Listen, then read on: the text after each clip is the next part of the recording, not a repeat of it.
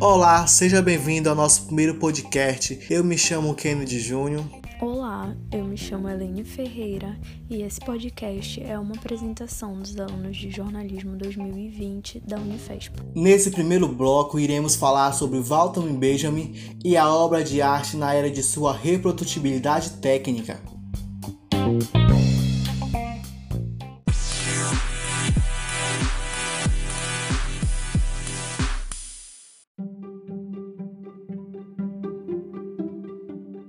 Walter Benjamin foi um importante filósofo e sociólogo alemão do século XX.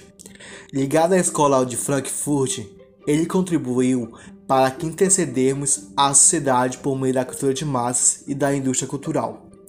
Benjamin escreveu diversos ensaios que influenciaram bastante os estudos culturais. Theodor Adorno foi um dos mais influenciados por Benjamin. Adorno dizia que ele escrevia era uma versão acadêmica do que Benjamin escreveu. Walter Benjamin preferia escrever ensaios ao invés de grandes livros. Foram esses pequenos ensaios sobre diversos conceitos gerais que Walter se tornou uma pessoa tão importante. A obra de arte na era de sua reprodutibilidade técnica tem apenas 14 páginas e é um dos textos mais importantes do século XX.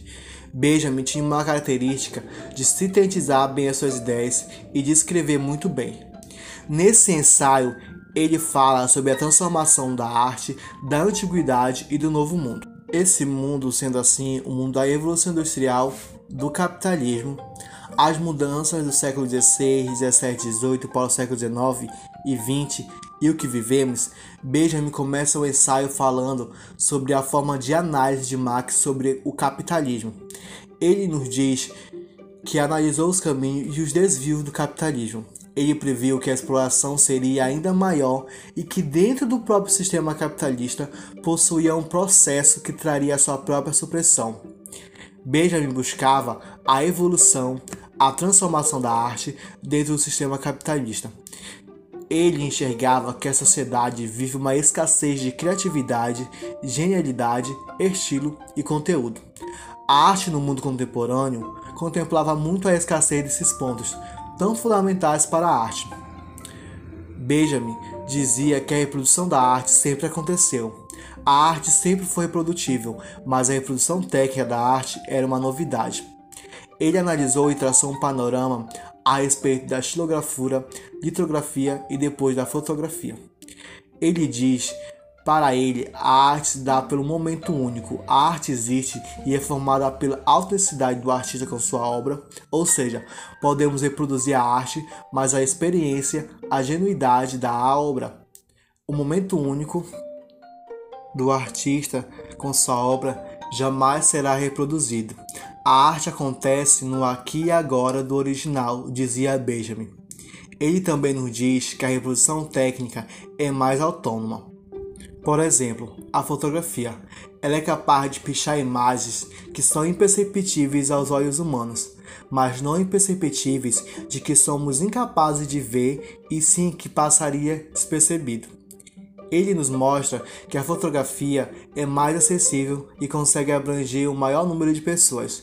Logo, a reprodução técnica passa a ser mais autônoma no sentido de percepção e de acessibilidade.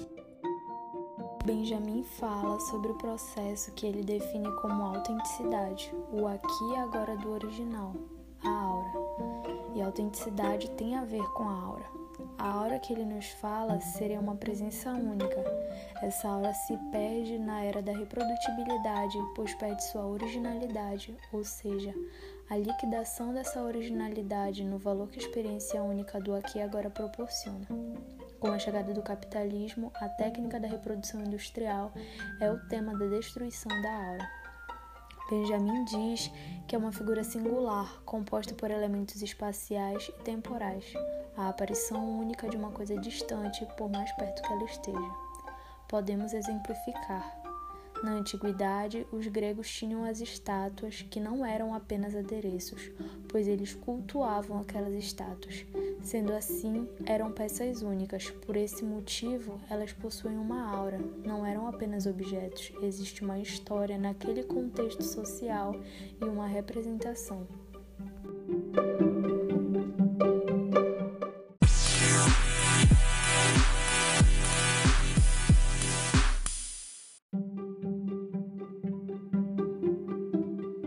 Segundo bloco, iremos falar sobre Habermas e a ação comunicativa. Habermas é um pensador alemão contemporâneo que aborda questões ligadas à democracia e ao debate público. Foi membro da Escola de Frankfurt, um grupo de pensadores que eram críticos em relação ao capitalismo, mas que pensavam que a teoria marxista tinha demonstrado limitações ao tentar explicar a totalidade das problemáticas ligadas ao sistema capitalista. Defensores da teoria crítica, os frankfurtianos compõem aquele grupo de pensadores que percebem o mundo tal como ele é, mas se recusam a aceitar dessa maneira e propõem novas formas de pensar as relações humanas. Alguns dos temas centrais da teoria de Habermas são os estudos do papel da comunicação e da razão dentro das democracias contemporâneas, bem como o papel dos debates promovidos na esfera pública frente ao sistema capitalista da atualidade. Segundo Habermas, a esfera pública se constrói no encontro dos diferentes interesses presentes na sociedade, e quanto mais a modernidade avança, mais a esfera de interesse se vê mediada pela linguagem.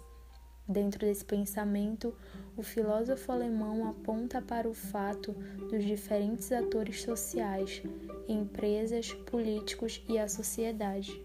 Promove debates na esfera pública com base nos princípios que regem a sociedade de seu tempo, que, segundo Habermas, é cada vez mais o princípio racional.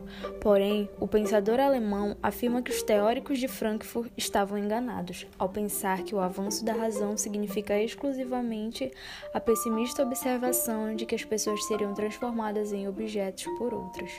Segundo ele, essa forma pessimista de observar a modernidade e o avanço da razão perde totalmente a ideia de que existem duas formas de razão, a instrumental e a comunicativa. A razão instrumental desrespeita o efeito que o próprio avanço da modernidade produz, que é o de promover a evolução do pensamento de forma a reproduzir a dominação e a observação de tudo que nos cerca como instrumento útil para a humanidade. Esse tipo de raciocínio foi extremamente importante para que os seres humanos pudessem dominar a natureza e compreender o mundo para melhor poder utilizá-lo. A convivência, segundo Habermas, é que acabarmos permitindo que a razão instrumental atravessasse para o mundo social, produzindo a dominação do homem pelo homem e a transformação das pessoas em objetos. Ideia presente em Marx. Para abrirmos uma alternativa, essa tendência objetificante da modernidade seria uma ação comunicativa, processo pelo qual os seres humanos buscavam entendimento mútuo. Baseado-se num debate lógico racional, debate que deveria ser baseado na argumentação e que deveria indicar a saída mais benéfica para o maior número de pessoas, em suma, uma alternativa à razão instrumental que produz uma ação estratégica e egoísta, individualista que tudo objetifica, seria a ação comunicativa, que busca o entendimento das partes. A partir do debate sobre a ação comunicativa, fica clara a importância das ideias de Habermas para a nossa sociedade contemporânea.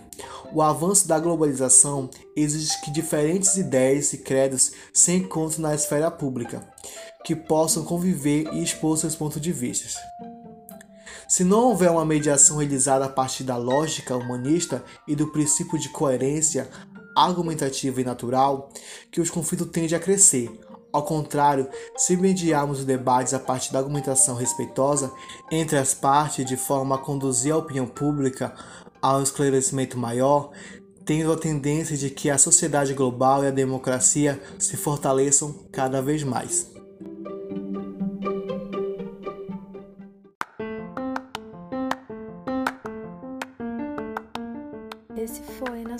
Podcast. Espero que tenham gostado e fiquem de olho nos próximos episódios.